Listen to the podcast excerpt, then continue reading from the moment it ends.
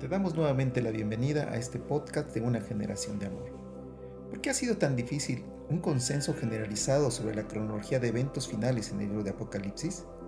¿No será que estamos buscando encontrar en el libro algo para lo que no fue escrito? En Apocalipsis, otro enfoque, nos acercaremos al texto de este maravilloso libro desde un contexto histórico de la persecución de la iglesia en el primer siglo. Descubriremos, al ver el libro desde la intención de Dios de animar y exhortar a los creyentes, que el libro trae la revelación para la cual fue escrito. Comenzamos.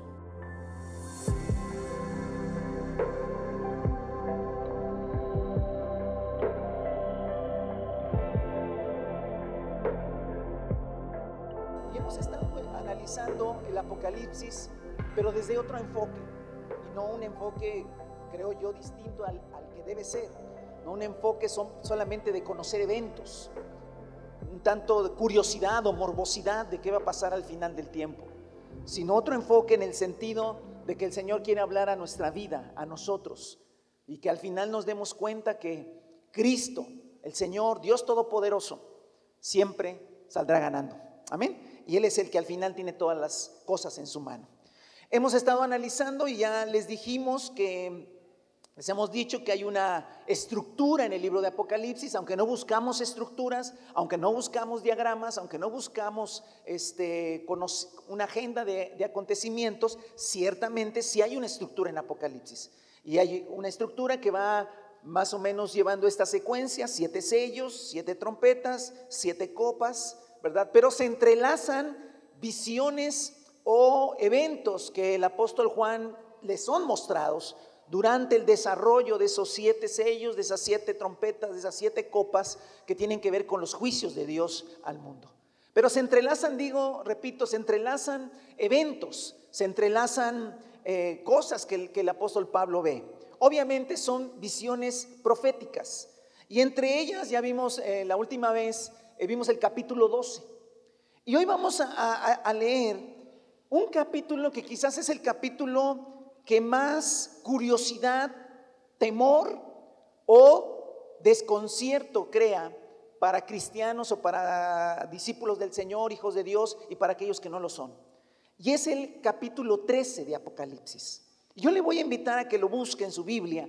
Abra el capítulo 13 de Apocalipsis. Es, sí, es aquel pasaje del 666, para que usted me entienda. Ah, sí, ya, ya me acordé. Es ese, ese pasaje es, quizás es lo único que la gente conoce del 666, ¿no? Pero, pero ese pasaje crea mucha curiosidad y repito, a muchos desconcierto y a muchos hasta mucho temor, pero es, un, es una visión que el apóstol recibió en, la, en todo este tiempo que recibió mucha revelación del Señor, pero también para que nosotros lo conozcamos. Así es que no debe ser motivo de desconcierto, sino de revelación. Amén. Apocalipsis 13. Y vamos a leerlo, ¿vale? Como toda profecía es simbólica, ¿sale? Así es que de inicio, si es la primera vez que lee este pasaje o lo escucha, le puede parecer bastante fantasioso quizás, pero no es fantasía, son símbolos que ahorita vamos a analizar. ¿Vale? ¿Me, me acompaña? Dice, y el dragón se plantó a la orilla del mar. Entonces vi que del mar subía una bestia, la cual tenía diez cuernos y siete cabezas. En cada cuerno tenía una diadema y en cada cabeza un nombre blasfemo contra Dios. La bestia parecía eh, un leopardo, pero tenía patas como de oso y fauces como de león. El dragón le confirió a la bestia su poder, su trono y su gran autoridad. Una de las cabezas de la bestia parecía haber sufrido una herida mortal, pero esa herida ya había sido sanada. El mundo entero, fascinado, iba tras la bestia y adoraban al dragón porque le había dado su autoridad a la bestia. También adoraban a la bestia y decían, ¿quién como la bestia? ¿Quién puede combatirla? A la bestia se le permitió hablar con arrogancia y proferir blasfemias contra Dios. Y se le confirió autoridad para actuar durante 42 meses. Abrió la boca para blasfemar contra Dios, para maldecir su nombre, su morada y los que viven en el cielo. También se le permitió hacer guerra a los santos y vencerlos. Y se le dio autoridad sobre toda raza, pueblo, lengua y nación. A la bestia la adoraban todos los habitantes de la tierra, cuyos nombres no han sido escritos en el libro de la vida. El libro del Cordero que fue sacrificado desde la creación del mundo. El que tenga oídos, que oiga. El que debe ser llevado cautivo, a la cautividad irá. Y el que deba morir, a espada, a filo de espada morirá. En esto consiste la perseverancia y la fidelidad de los santos. 11. Después vi que de la tierra subía otra bestia. Tenía dos cuernos como de cordero, pero hablaba como dragón. Ejercía toda la autoridad de la primera bestia en presencia de ella y hacía que la tierra y sus habitantes adoraran a la primera bestia, cuya herida mortal había sido sanada. También hacía grandes señales milagrosas, incluso la de acercar fuego del cielo a la tierra eh, a la vista de todos. Con estas señales que se le permitió hacer en presencia de la primera bestia, engañó a los habitantes de la tierra. Les ordenó que hicieran una imagen en, honor de la bestia que después de ser herida a, a espada había revivido. Se le permitió infundir vida a la imagen de la primera bestia para que hablara y mandara matar a quienes no la adoraran. Además, logró que a todos, grandes y pequeños, ricos, pobres, libres, esclavos, se les pusiera una marca en la mano derecha o en la frente de modo que nadie pudiera comprar ni vender a menos que llevara la marca, que es el número de la bestia, el número de ese nombre. Y en esto consiste la sabiduría. El que tenga entendimiento calcule el número de la bestia, pues el número es de un ser humano 666. ¿Ah? Y entonces digo, hermanos, es un pasaje que causa mucha, mucha intriga. ¿De qué está hablando todo esto? Ok.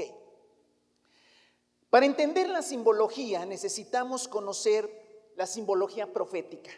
Es decir, para nosotros leer esto no tiene mucho sentido, porque parece una serie de cosas enigmáticas.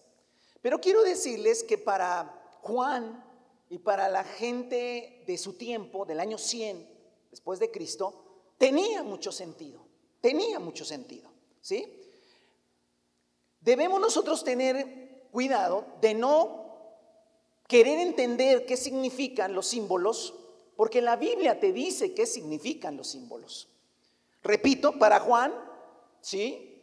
Era conocido parte de lo que escuchaba, ¿sí? Parte de lo que veía era conocido para Juan. Parte de lo que escuchó no era revelación. Quiere decir que en el libro de Apocalipsis hay cosas, un lenguaje que ya se ha usado antes en la Biblia. Y hay obviamente cosas nuevas, por eso es revelación. Apocalipsis significa revelación. Entonces, para poder entender esto, vamos a tener que ir rápidamente y vamos a poner una presentación, ¿verdad?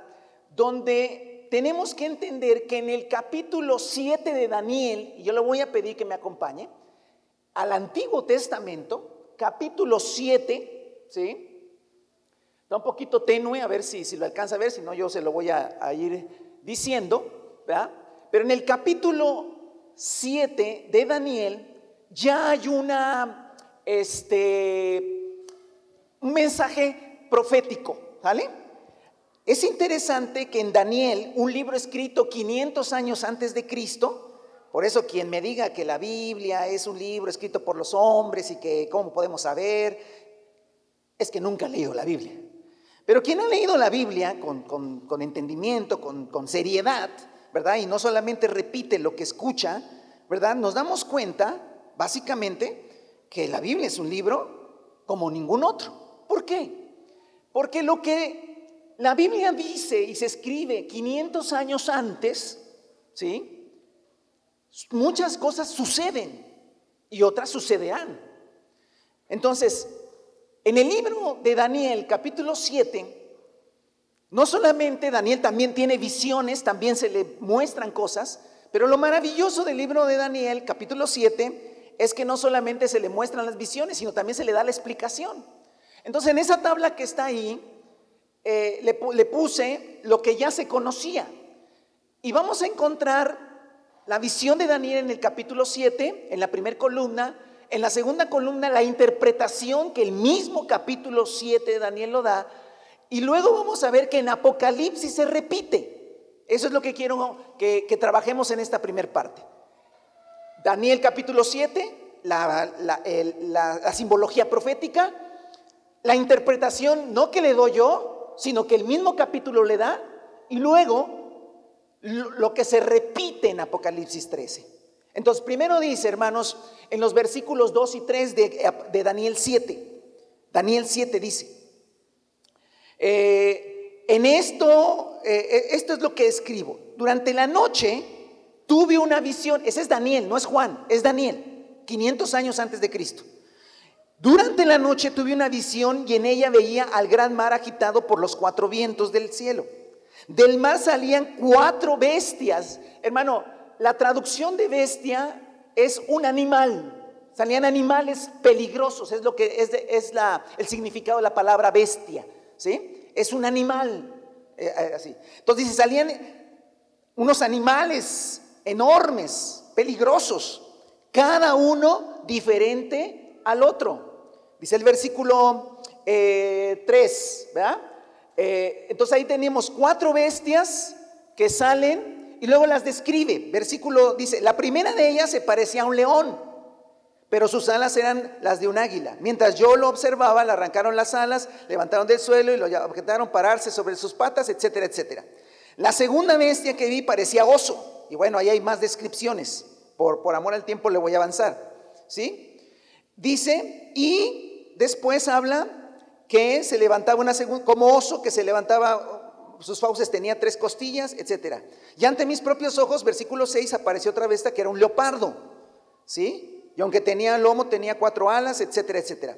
Después, en mis visiones nocturnas, vi ante mí una cuarta, la cual era extremadamente horrible y poseía una fuerza descomunal, etcétera, etcétera.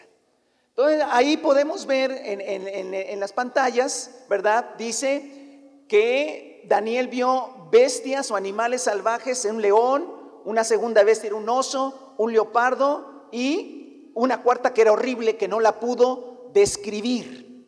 Ahora, si usted me acompaña al versículo número 17, ¿sí? para que vayamos avanzando en ese mismo capítulo, dice en el versículo 17, las cuatro, las cuatro grandes bestias son cuatro reinos que se levantarán en la tierra. Entonces no tenemos que imaginarnos qué será esa simbología. Ya lo dice. Esos animales, esas, esas bestias como se describen, son reinos. ¿Sí? Son reinos. ¿Sí? El versículo 23 también lo dice. Mire, acompáñeme.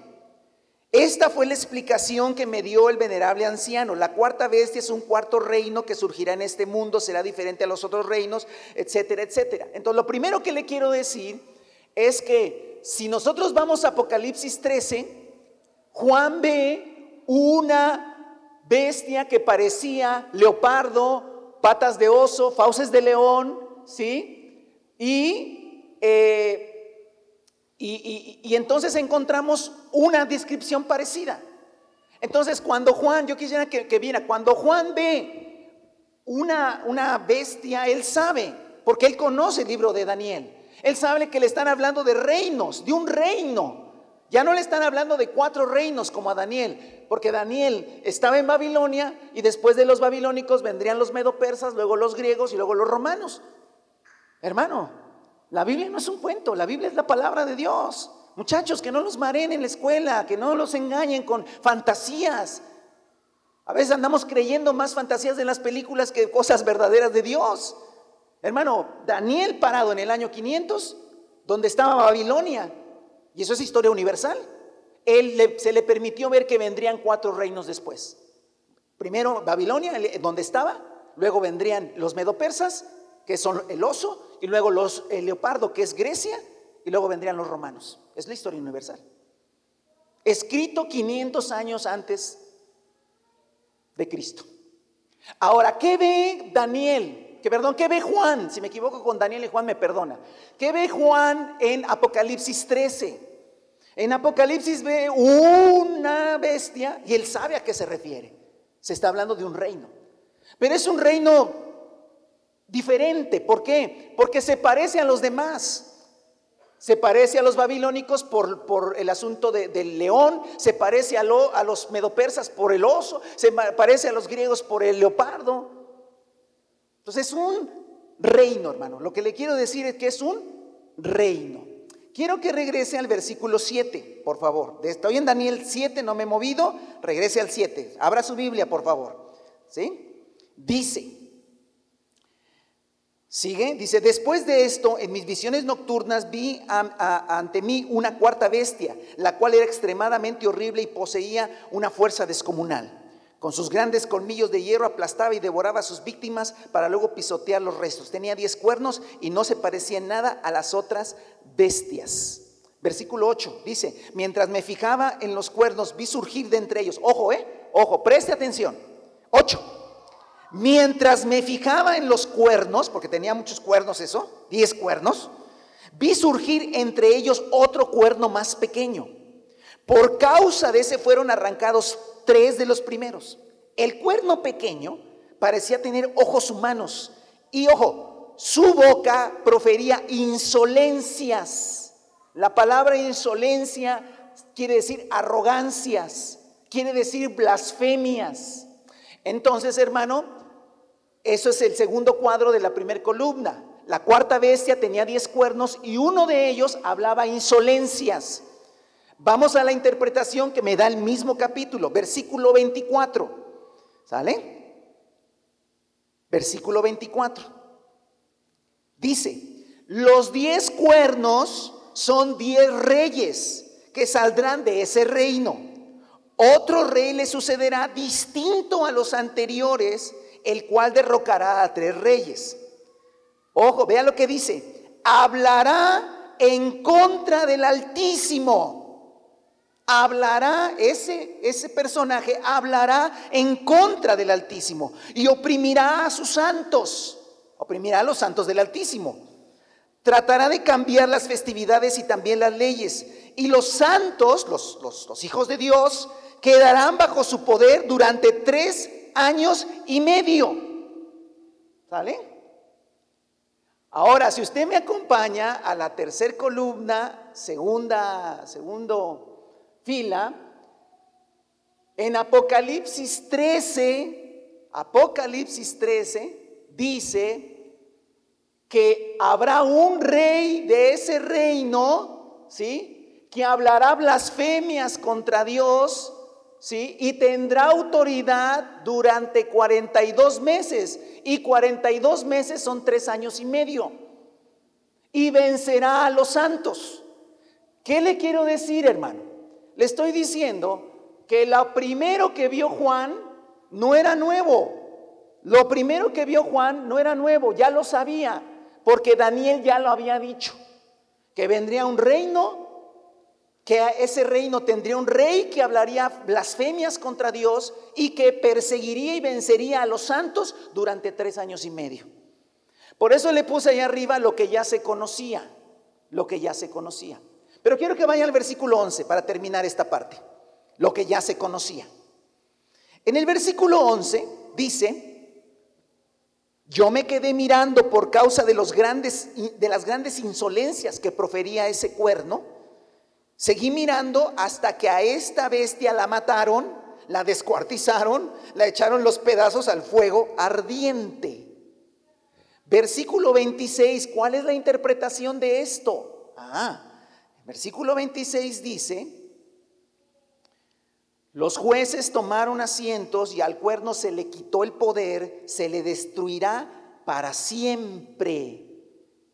Entonces se dará a los santos, que son el pueblo del Altísimo, la majestad y el poder y la grandeza de los reinos. Su reino será un reino eterno y lo adorarán y obedecerán todos los gobernantes de la tierra. Hermano, estas tres cosas, Repito, e, el lenguaje profético de, reinos como bestias, como animales, ¿sí? Una, un reino peculiar donde hay un rey blasfema contra Dios, habla insolencias y, y persigue a los santos por tres años y medio y después es destruido. Esto, hermano, ya estaba en Daniel capítulo 7. Regrese, por favor, a Apocalipsis 13. Regresemos a Apocalipsis 13. Amén. Bendito es el nombre del Señor, hermano. Su mensaje para nosotros, ¿eh? Entonces en Apocalipsis 13, que ya lo leímos, vea usted cómo hay una repetición de lo mismo, ¿sí? Versículo 2, vi del mar que subía una bestia, ya sabemos es un reino, el cual tenía diez cuernos y siete cabezas, y en cada cuerno tenía una diadema, y en cada cabeza un nombre blasfemo contra Dios. La bestia parecía un leopardo, pero tenía patas como de oso, fauces como de león. Es lenguaje profético del Antiguo Testamento. Es decir, toda la, toda la maldad y todo lo, lo que tenían esos imperios estará en este reino. El dragón, que ya sabemos de la enseñanza pasada, es el diablo, es el enemigo, Satanás le confirió a la bestia su poder, su trono, su gran autoridad. Una de las cabezas de la bestia parece haber sufrido una herida, ¿sí? Y etcétera, etcétera. Pero quiero irme al versículo 5. A la bestia se le permitió hablar con arrogancia y proferir blasfemias contra Dios y se le confirió autoridad para actuar durante 42 meses, que son tres años y medio. Es lo mismo, es lo mismo. Daniel capítulo 7, hermano, es Apocalipsis 13 en los primeros versículos. Eso es lo que le quiero decir. Pero también será destruido, sí, en Apocalipsis 19 dice que cuando Jesús regrese, hermano, será destruido. O sea, todo lo que la profecía dice. Ahora, lo siguiente, por favor. ¿Qué no, qué no conocía? Dale, por favor. ¿Qué no conocía Daniel y le fue revelado? ¿Qué le fue revelado, hermanos? ¿Sí? Que ese, esto sí es nuevo. Ah, es lo que quiero decir. Esta parte sí no la conocía Juan y le he revelado. ¿Qué? Que ese rey, ese rey malvado, ese rey que habla cosas contra el Altísimo, se va a tener una especie de resurrección. Y tras esa resurrección fascinará al mundo y aceptarán su gobierno. A ver, ¿qué cosa peculiar tiene este, este, este reino? Que no será establecido por la fuerza, será establecido por la fascinación. La gente irá tras eso, aceptará ese gobierno de manera que voluntaria. No será impuesto como fue impuesto el reino romano, el imperio babilónico o el imperio persa, que fue por guerra. No, no. Este gobierno, este imperio, este reino, será un reino que será establecido de manera voluntaria, porque la gente será fascinada. Una de las cosas que va a hacer que esto sea así es que este ser, dice el versículo 3 y 4 de Apocalipsis, que lo estaba yo leyendo, una de las cabezas de la bestia parecía haber sufrido una herida mortal, pero esta herida ya había sido sanada. El mundo entero, escuche, fascinado, iba atrás este reino, tras este gobierno, bajo este imperio. Y adoraban al dragón porque había dado su autoridad a la bestia. También adoraban a la bestia y decían, ojo, la gente del mundo va a decir, ¿quién? ¿Cómo? Este gobierno. O sea, hemos llegado a un gobierno perfecto. ¿Sí? Y luego dirían, ¿quién puede combatirlo? O sea, ¿quién va a poder derrocar esto que es tan maravilloso? ¿Verdad? Que, ha venido a, acabar con todos los problemas sociales que tenemos. Más o menos así se lo quiero platicar para que entienda lo que está diciendo en esta revelación a Juan.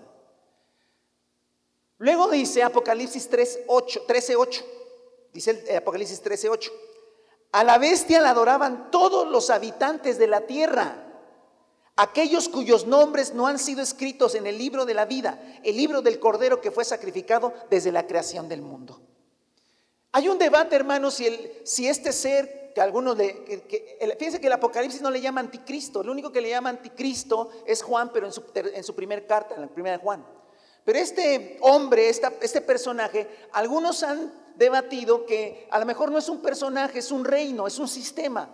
Y yo quiero decirle, hermano, que son las dos cosas. Es un sistema, pero si es un hombre. ¿Sí? Si es un hombre. ¿Por qué es un hombre? Porque acompáñeme a Segunda Tesalonicenses 2. O sea, si es un sistema, es un gobierno, esto que está hablando es un gobierno, es un sistema, ¿sí? Y, este, pero también es un hombre. Vaya a Segunda Tesalonicenses capítulo 2.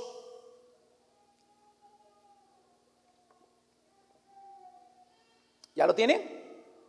Mire, vamos a leer versículo 1 al 4 de segunda de Tesalonicenses capítulo 2. Muy importante este pasaje. Ahora bien, hermanos, es Pablo eh, hablando. En cuanto a la venida de nuestro Señor Jesucristo y nuestra reunión con Él, cuando dicen amén, hermano, anhelamos reunirnos con Cristo Jesús. En cuanto a la venida de nuestro Señor Jesucristo y nuestra reunión con Él, les pedimos que no pierdan la cabeza ni se alarmen por ciertas profecías, ni por mensajes orales o escritos supuestamente nuestros que digan, ya llegó el día del Señor. No se dejen engañar de ninguna manera, porque primero tiene que llegar la rebelión contra Dios y manifestarse el hombre de maldad, el destructor por naturaleza este que se opone y se levanta contra todo lo que lleva el nombre de Dios y es objeto de adoración. ¿Ve? Está hablando de qué? De un hombre. Entonces, hermano, es un reino, pero es un hombre. ¿Sí? Son las dos cosas. Esto de que se está hablando de una bestia, de, de un reino, tiene que ver con un reino, con un sistema mundial, por cierto, porque sé que toda la gente, todo el mundo, todas las razas, pero tiene que ver con un hombre. Y escucha, hermano, la Biblia dice que nuestra reunión con el Señor no será antes de que aparezca. Ahí lo dice. Tiene que aparecer. Yo sé que usted está diciendo, pero falta mucho tiempo, ¿verdad, hermano? No lo sé. Las cosas pueden cambiar y puede aparecer. Ese, ese no es el tema, hermano. El tema no es infundirnos temor, sino sabiduría, entendimiento. ¿Qué más es nuevo? ¿Qué más es nuevo? Bueno, ya es un hombre, es un reino rey. Apocalipsis 13, regrese por favor. ¿Qué más? ¿Qué más se le reveló a Juan y obviamente a nosotros? El que, tenga oídos para oír, que escuche, que oiga. Y el que no, pues que no oiga. Pero el que tiene oídos, que escuche lo que el Espíritu está diciendo. Versículo 11 al 14. ¿Qué más hay? Dice, esto sí es revelación para Juan. Esto no está en Daniel. Después vi que de la tierra subía otra bestia. Tenía dos cuernos como de cordero, pero hablaba como dragón. Ya que el dragón es Satanás.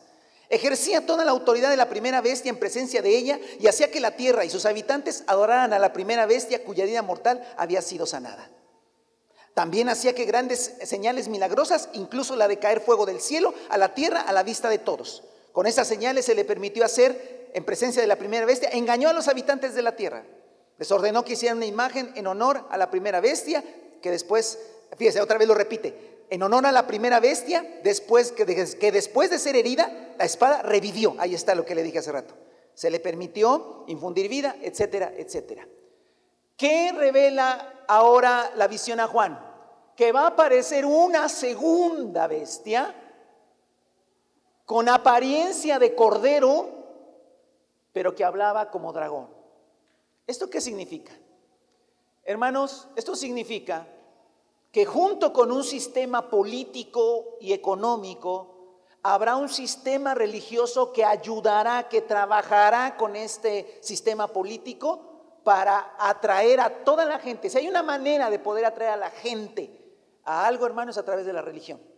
Entonces habrá un sistema religioso que va a atraer a la gente a este sistema político y a ese personaje que ya hemos estado hablando. ¿Sí? Eso es lo que significa, hermano, Apocalipsis 13, 11 al 14. Ahora, el 15 dice, 15. Eh, ya lo leí, pero lo quiero. Dice, se le permitió infundir vida en la imagen de la primera bestia para que hablara, eh, para que hablara y mandara matar a quienes no adoraran a la imagen. Versículo número 15.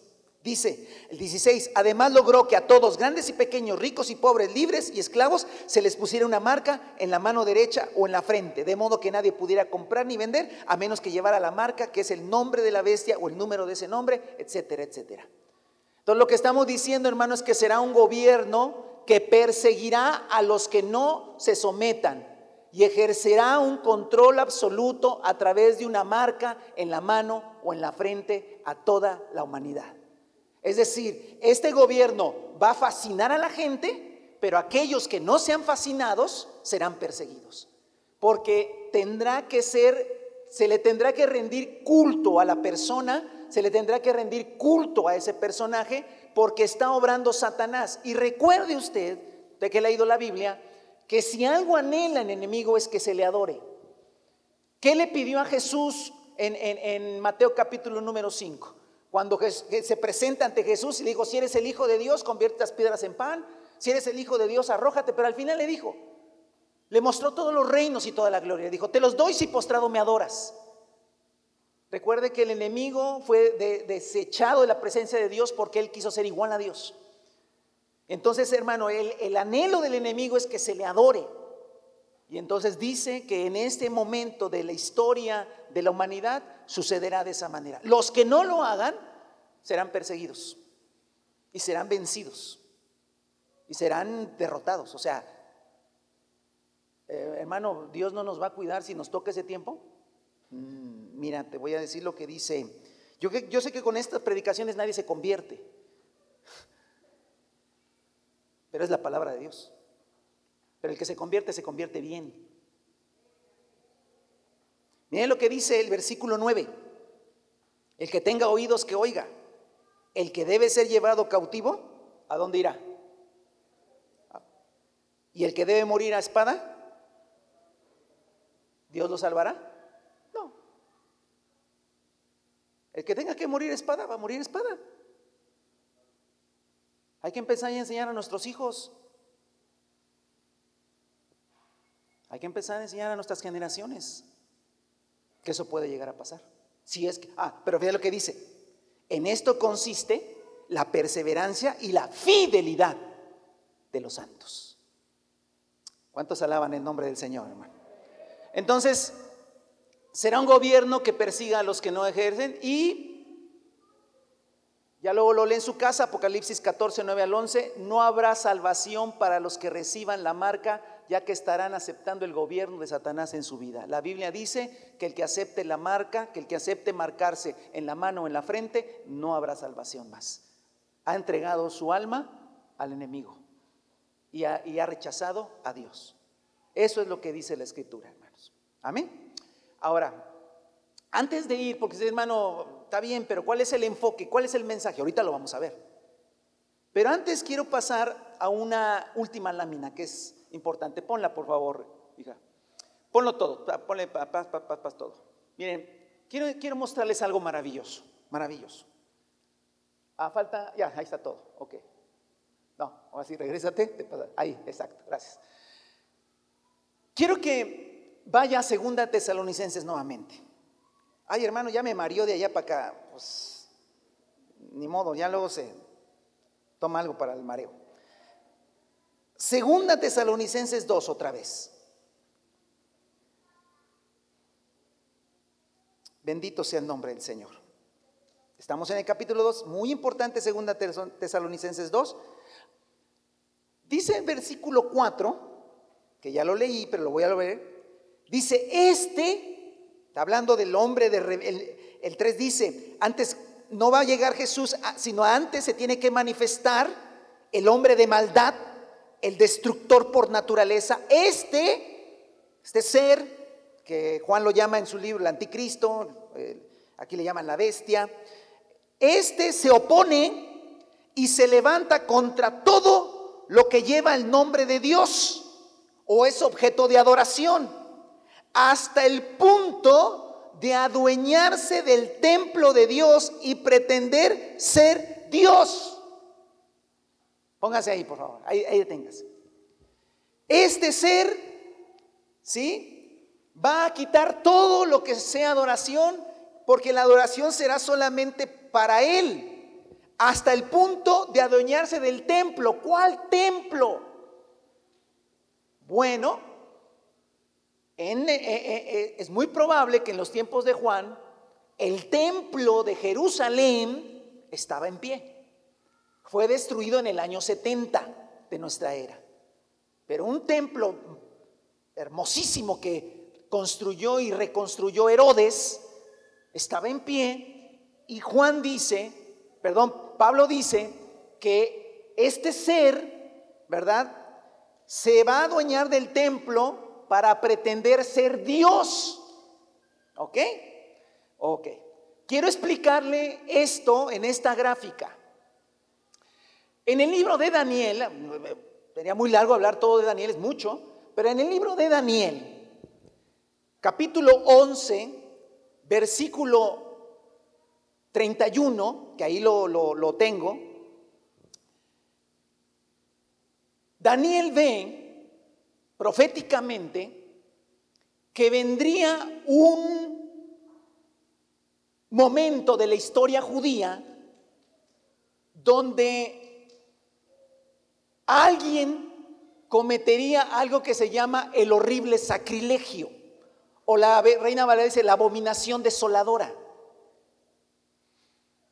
Eh, Juan, perdón, Daniel ve en profecía que vendría un rey igual arrogante, altivo, blasfemo, y que haría en el templo judío, el templo en Jerusalén, el que fue reconstruido por Esdras, por Nemías, todo ese eso, regresando de la cautividad, volvieron a construir el templo, que en ese templo habría una gran blasfemia, algo que se llama el horrible sacrilegio. Por eso le digo que quien no ha leído la Biblia bien, con seriedad, y dice, no, la Biblia es puro que lo escribieron hombres, y eh, repiten cosas que encontraron en internet nada más. Pero la, mejor forma de decirle a una persona eso, ¿ya leyó usted toda la Biblia? No, ah, pues entonces no puede decir nada. Daniel 11:31, 500 en el año 550, dijo que habría un momento donde alguien cometería el horrible sacrilegio. La historia universal dice que en el año 168, Antíoco Epífanes, gobernador sobre Jerusalén, un descendiente de Alejandro Magno, no descendiente directo, sino como general, como emperador. Alejandro Magno gobernó el mundo entero, pero por pocos años, solamente 10 años, y después su reino se dividió en cuatro. Uno de esos reinos siguió teniendo otros reinos y un descendiente de ellos se llamó eh, Antíoco Epífanes y gobernó Jerusalén, junto con muchos otros lugares gobernó, pero gobernó Jerusalén. ¿Qué pasó en ese tiempo? En el año 168, Antíoco Epífanes, que gobernó del 175 al 163 Jerusalén, no le voy a platicar toda la historia, es muy larga, se enojó contra los judíos, porque se querían rebelar contra él. Y era un hombre terrible. Y mire, en el año 168 hizo las siguientes cosas. Prohibió los sacrificios que los judíos realizaban todas las mañanas y todas las tardes, de acuerdo que Moisés dijo, en la mañana ofrecerás un sacrificio. Había un sacrificio continuo Etíoco Epífanes en el 168 prohibió los sacrificios. Obviamente entró con sus fuerzas, con su ejército. Prohibió la circuncisión que los judíos realizaban. Prohibió guardar el sábado. Destruyó todas las Torás que encontró, todo el Pentateuco que encontró, todos los manuscritos los destruyó. Sacrificó un cerdo en lugar de un cordero. Y le va a lo peor puso un altar del dios Zeus dentro del lugar santo. Eso, hermanos, eso era lo que Daniel había profetizado que sucedería. Y en el año 168 antes de Cristo sucede. Y lo más maravilloso, hermano, y estoy fascinado con Daniel, es que en la misma profecía, capítulo 11, y le invito hermano a que, si le llama la atención más que otras cosas que son fantasías, estas que son realidad, dice hermano, ¿cuántos días pasar, cuánto tiempo estaría esa abominación desoladora o el horrible sacrilegio? Y hermano, dice que estaría 150 días. Y cuando vas a la historia, hermano, es precisa. ¿Por qué? Porque efectivamente, hermano, se levanta. ¿Qué pasó cuando los judíos vieron eso? Se levanta una revuelta, una guerra. Y hay, una guerra y a matarse y, los judíos contra este emperador y este gobernador y sus ejércitos. Y esa es la famosa guerra de los macabeos, que encontrará usted en algunos libros, sí, que no son inspirados, pero que son históricos. Esa guerra duró mucho tiempo, pero después de ciento, mil ciento cincuenta días, se pudo sacar todo y volvió a limpiarse el templo y se volvió a restaurar los sacrificios. Tan es así que los judíos celebran una fiesta, que a lo mejor usted la ha escuchado, y ¿qué, qué celebrarán? La fiesta del Hanukkah. La fiesta del Hanukkah que celebran los judíos, ellos celebran la limpieza del templo, que se volvió a limpiar el templo, que se sacó toda la abominación desoladora y se volvieron a ofrecer los sacrificios. Fíjese que Juan capítulo 10, versículo 22, no lo busqué. Dice que Jesús fue a Jerusalén y dice, por esos días se celebraba en Jerusalén la fiesta de la expiación. Era invierno, dice. Y cuando buscas la fecha, hermano, exacta de cuándo se purificó el templo, fue el 25 de diciembre del 165 antes de Cristo. Por eso le digo, hermano, tiene usted en sus manos la Biblia, la palabra de Dios. Que no lo engañen diciendo que es un cuento, no es un cuento. Todo eso lo profetizó 550 años antes de Cristo Daniel.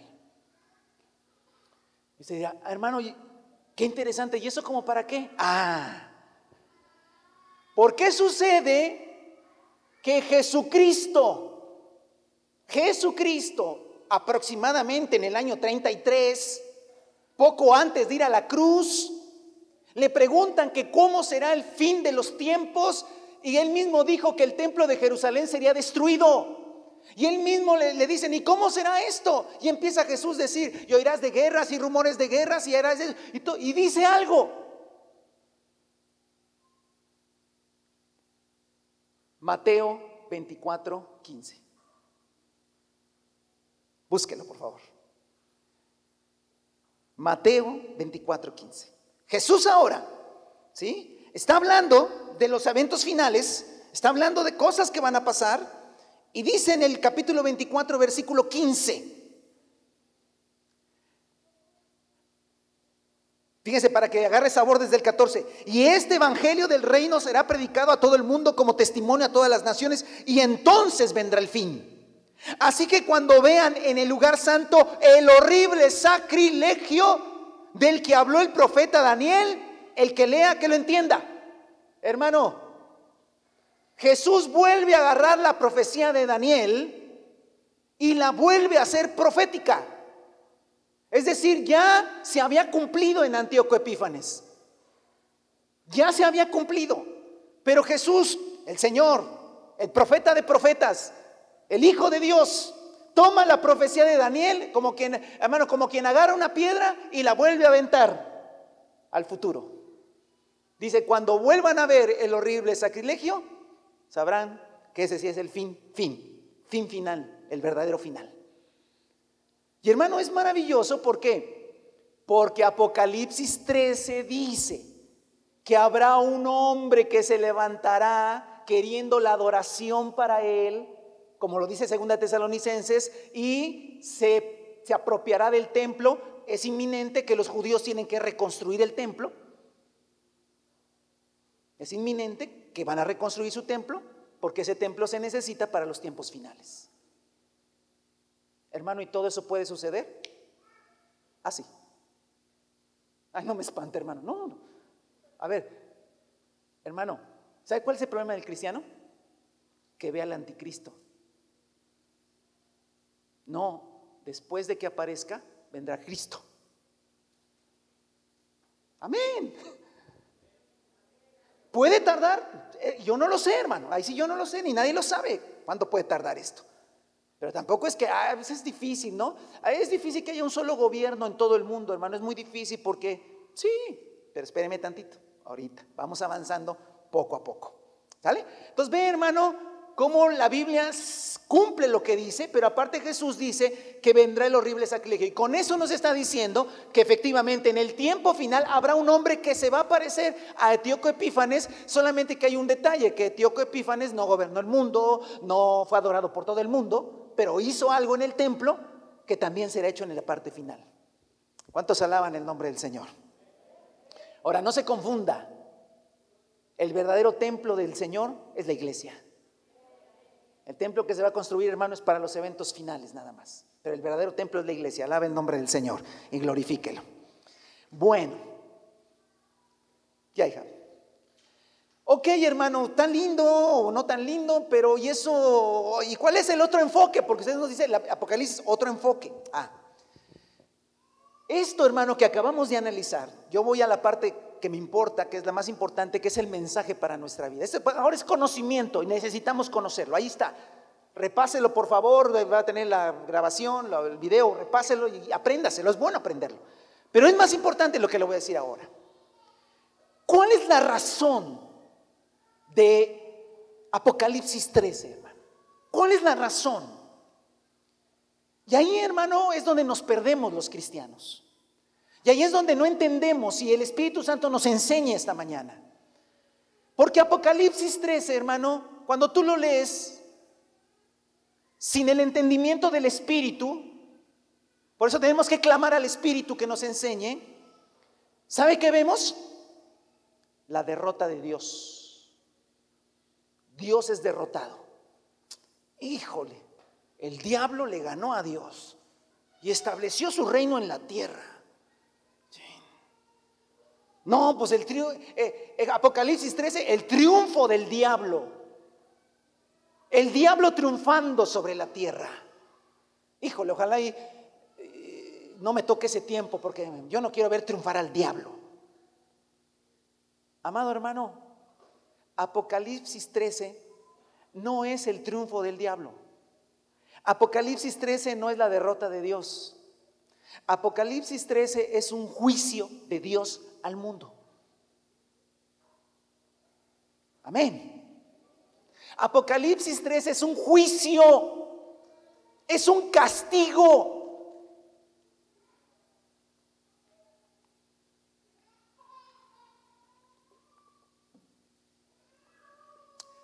Dice la Biblia, hermano, que el, el pueblo de Israel andando en el desierto, de manera sobrenatural, era sostenido por el maná, una hojuela que caía todas las mañanas y que recogían para comer.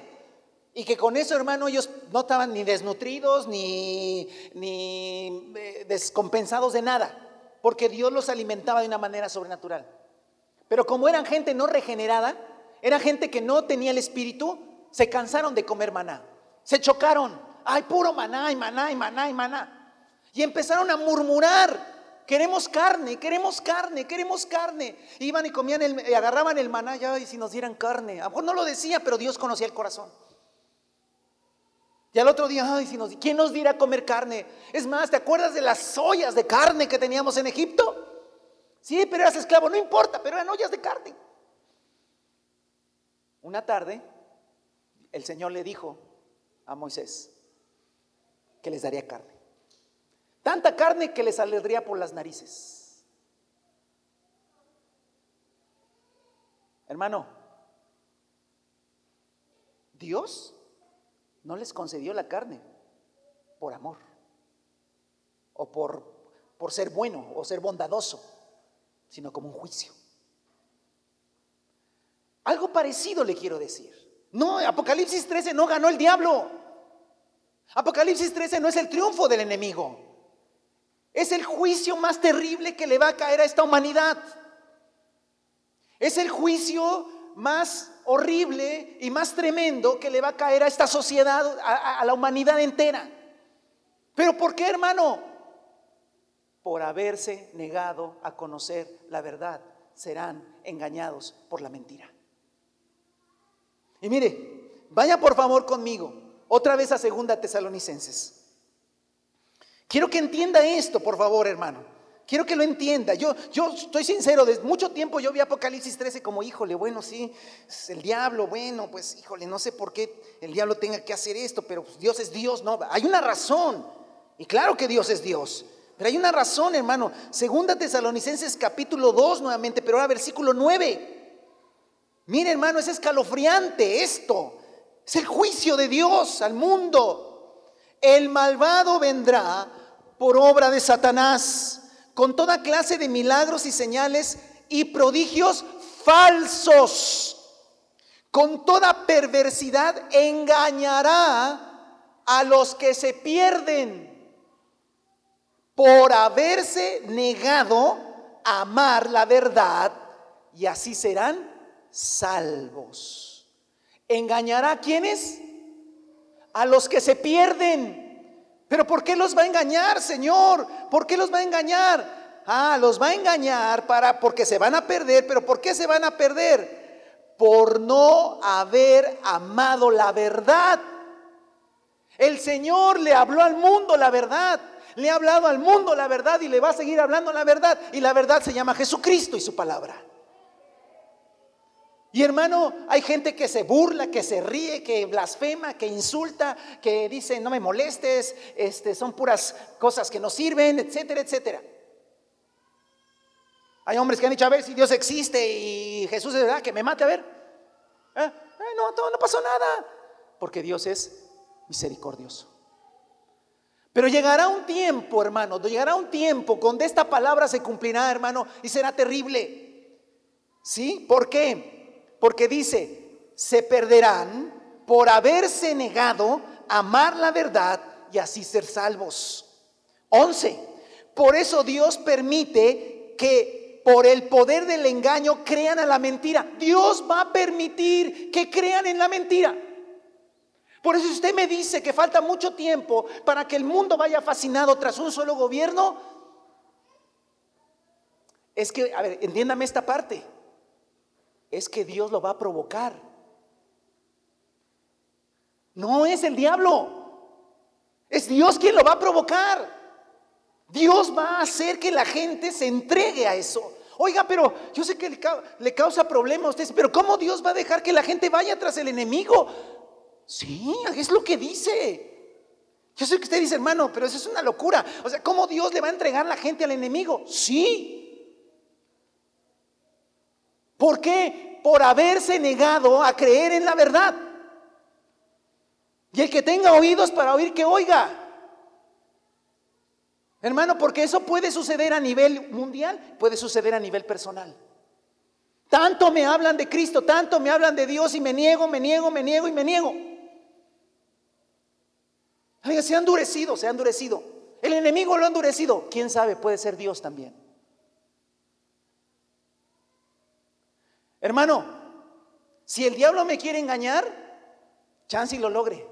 Pero si Dios me quiere engañar, lo va a lograr.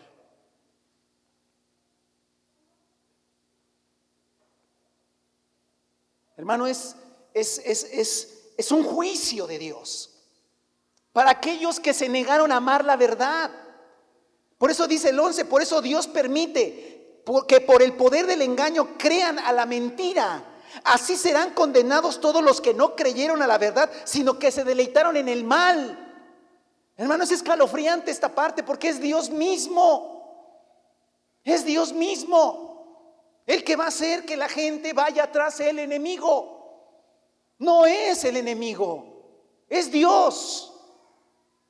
Hermano, y oramos que el Señor permita que ese tiempo todavía mucha gente se salve. Pero va a llegar un momento, hermanos, donde la gente va a correr fascinada tras, tras un gobierno, tras algo, y se van a poner la marca en la mano y en la frente de manera así. Y tú le vas a decir, mira, entiende, no, no, estás mal.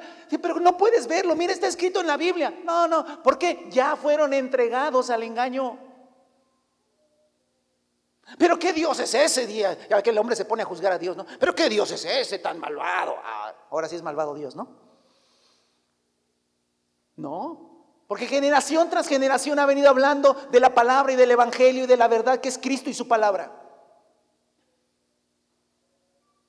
Hermano, hay gente que estuvo en la iglesia, que estuvo en las congregaciones, escuchó y escuchó y se negó y se negó. No, sí, pero yo se negó hasta que llega un momento en donde no hay más palabra.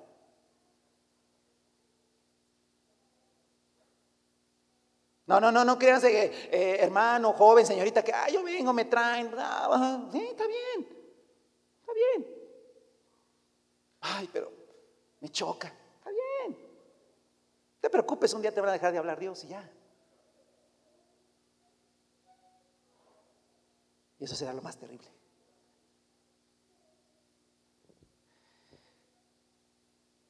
Por eso mire lo que dice el versículo 13.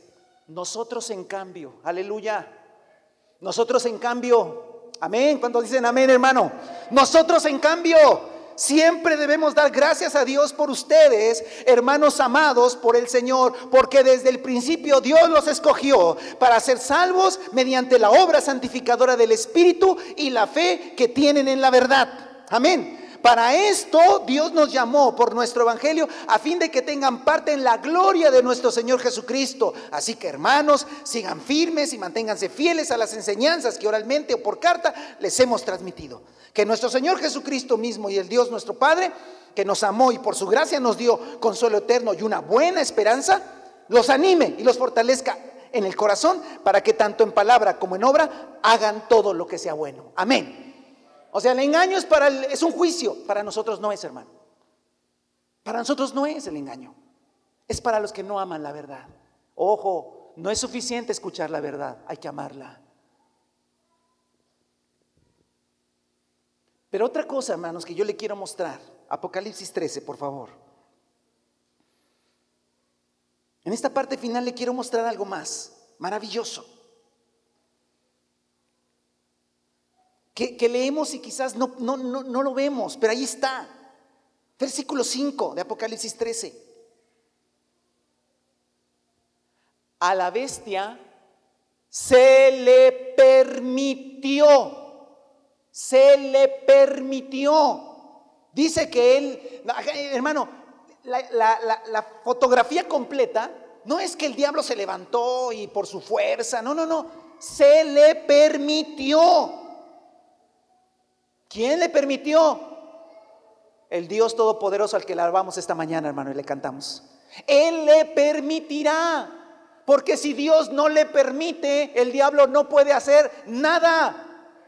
Quites esa idea de que el diablo y que el diablo y que el diablo, es que el diablo eh, me, está esto. ¿Y por qué, por qué el diablo estará tocando tu vida? No lo sé, cochino diablo.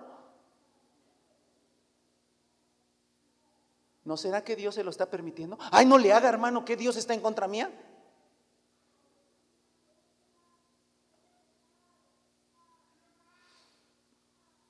¿Cuántos dicen amén, hermano? Pues hay que conocer a Dios. Se le permitió. Dice más adelante, se le confirió. O sea, se le delegó autoridad. El diablo no tiene autoridad, la autoridad la tiene Jesucristo. Pero en el final de los tiempos, hermano, el enemigo se le va a permitir, va a decir, órale, chalán, a engañarme al mundo, porque no quisieron conocer la verdad, serán entregados al error. Hermano, qué terrible es caer en ese juicio. Ese juicio es terrible. Cuando Dios mismo dice, ah, carne, ¿quieres, no quieres conocer la verdad? No, quiero conocer el error. Árale, te voy a dar tanto engaño y tanto error que te va a salir por las narices. Serás fascinado por un error evidente y blasfemo, pero no lo verás. Ay, hermano, ¿cómo va a ser que Dios permita eso? Por no haber amado la verdad durante tantos siglos. Versículo 7. También se le permitió, escuche, permitió. Otra vez dice el 7 hacer guerra a los santos y vencerlos. Y se le dio autoridad sobre toda raza, pueblo, y lengua y nación. Se le dio, se le permitió. Hermano, el enemigo va a derrotar a los, a los creyentes que estén en ese tiempo, o que estemos, a lo mejor ya se aproxima, no lo sé, o que estén en ese tiempo, los va a perseguir, los va a derrotar. ¿Pero por qué? Porque Dios lo permite. Ah, pero ¿por qué no nos defiende Dios? Ahí se verá la perseverancia y la fidelidad de los santos. Alabanzas al Señor. Versículo 14. Con estas señales se le permitió, otra vez, hacer, se le permitió hacer. Versículo 15, se le permitió infundir. O sea, vea usted la soberanía de Dios. Se muestra la soberanía de Dios. Apocalipsis 13 es un juicio al mundo, hermano. Y Apocalipsis 13 es una muestra de la soberanía de Dios. Y Apocalipsis 13, hermano, es un llamado a la perseverancia y a la fidelidad de los hijos de Dios. Hermano, para finalizar le quiero decir, Dios es el Dios de las naciones. El Dios que alabamos, hermano, es el Dios de los tiempos. Es el Dios del universo. Hermano, todo lo que sucede, usted pero van dos mil años después de Cristo, hermano, es poco tiempo, es poco tiempo, aunque tú creas que es mucho.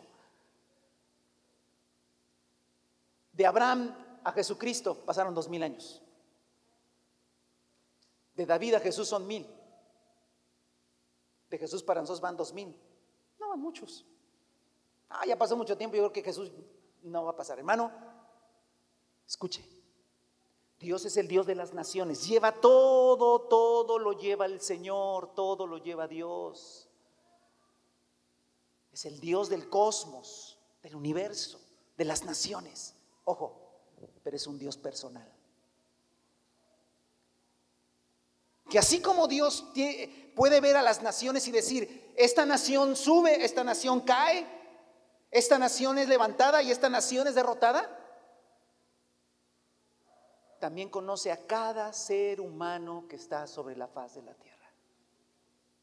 Te conoce a ti, me conoce a mí y conoce a todos.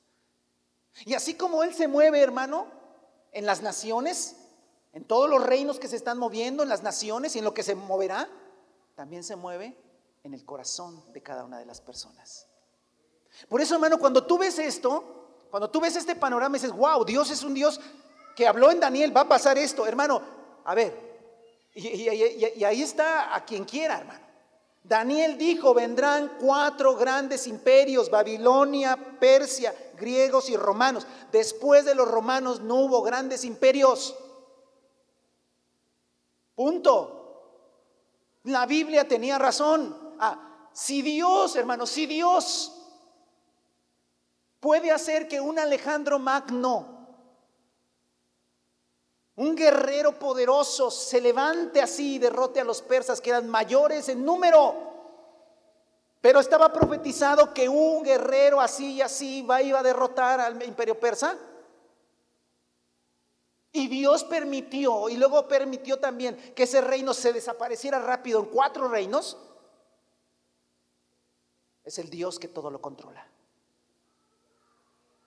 Pero que también quiere controlar tu vida y también quiere controlar la mía. O sea, a mí me maravilla cómo Dios es tan grande, pero tan personal. Por eso en esta mañana, hermanos, ¿qué tan lejano está el tiempo del cumplimiento de Apocalipsis 13? No lo sé, no lo sé, hermano, qué tan lejano esté. No hay persona en la tierra que pueda decirte, porque Jesús dijo que el día y la hora nadie lo sabe. Yo te voy a decir una cosa. Tal vez tarde mucho tiempo. Mi pregunta es, ¿cuánto tiempo todavía viviremos en esta tierra? Y sobre todo si tú no has entregado tu vida a Jesús. Si verdaderamente no has dejado el control de tu vida a Jesucristo. Sí, pero estoy joven, hermano. ¿Piensas que vas a vivir muchos años? Puedes morir mañana. Y si eres infiel a Dios y no amaste la verdad y no abrazaste la verdad de su palabra y a Cristo como la única verdad en tu vida, cuando Jesucristo es una parte de mi vida, o sea, cuando tengo tiempo, pero en realidad yo estoy fascinado con otras cosas. Sí, el centro de mi vida eres tú Jesús, los domingos de diez y media a doce, porque después... Entonces, da lo mismo que el anticristo esté presente o no esté presente. O sea, no está buscando el Señor fidelidad solamente en ese tiempo, la está buscando hoy. Yo sé que la encuentra en corazones rendidos al Señor. Pero si tú no has entregado tu vida a Jesucristo y amas la verdad y la abrazas, que la verdad se llama Jesús, te van a decir, pero ¿qué es la verdad? La verdad es relativa, cada quien tiene su verdad. Sí, sí, estoy, en lo correcto, la verdad es relativa. Pero cuando la verdad es una persona y su palabra ya no es relativa, es absoluta. Y Jesús dijo, yo soy el camino, la verdad y la vida. Y cuando yo no entrego mi vida al gobierno de esa verdad que es Jesús y su palabra, y vivo en mi propio pensamiento y en mis propias ideas, voy directo a la perdición eterna. Ese reino, ese gobierno mundial se puede levantar en cualquier momento. Repito, hay mucha gente, vamos a oponernos al sistema mundial. Aunque te opongas, se va a dar.